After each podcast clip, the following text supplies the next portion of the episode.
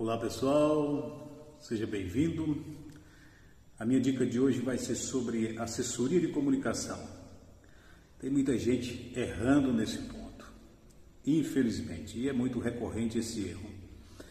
É, vocês têm observado nos últimos dias, as notícias só giram em torno da pandemia que estamos vivendo no momento. E muitos empresários, pequeno, médio e grande porte, é, se posicionam até relacionada à questão científica dessa, dessa pandemia. E, claro, também pessoas públicas de diversos cargos ou que pretendem disputar nas eleições. E é incrível como esses posicionamentos têm provocado mais prejuízos para essas pessoas e para essas companhias do que propriamente lucros. Né? É, algumas companhias aqui do Brasil os seus presidentes, de forma despreparada, se posicionaram sobre posicionamentos de governo, sobre questões científicas, que repercutiu muito mal. Isso nós atribuímos à falta de planejamento de comunicação, de assessoria de comunicação.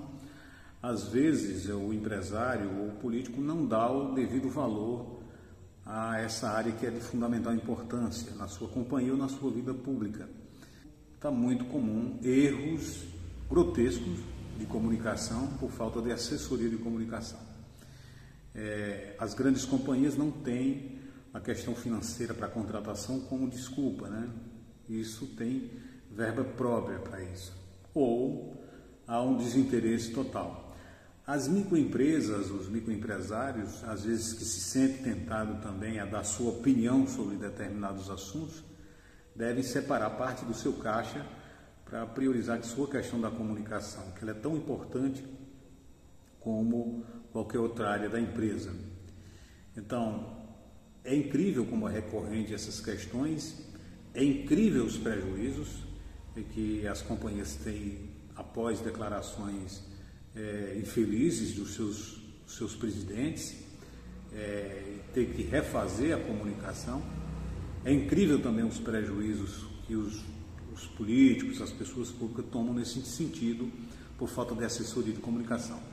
Então, o que eu deixo aqui para vocês é o seguinte: se você realmente não tem condições de ter uma assessoria de comunicação profissional, não emita opiniões que não é da sua área e das quais você não domina nas redes sociais. O prejuízo é certo ele chega para você.